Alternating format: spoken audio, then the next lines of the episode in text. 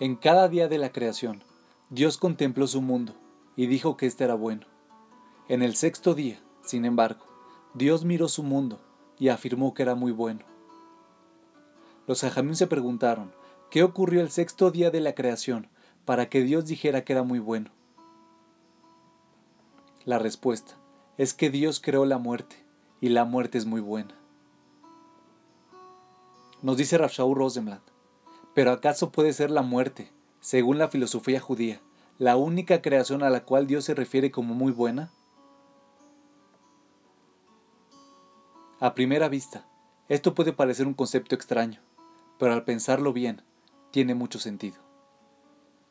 Todos sabemos que si tenemos tres meses para prepararnos para un examen, estudiaremos más durante el último mes, las últimas semanas, o al menos los últimos días antes del mismo.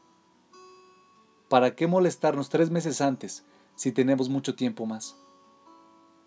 Solo cuando el examen se aproxima, sentimos repentinamente mucha presión. La vida es exactamente igual.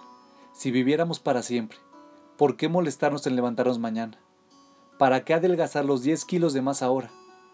Piérdelos dentro de 10.000 años más. Si la vida fuera eterna, no tendríamos motivaciones para hacer nada. El hecho de que tenemos una fecha tope significa que tomamos conciencia de que debemos hacer las cosas.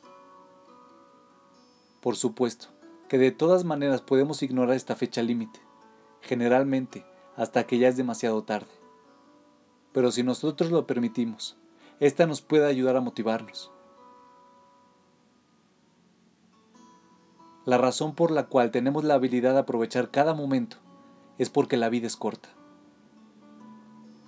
La muerte es algo muy bueno, porque sin ella no valdría la pena vivir la vida.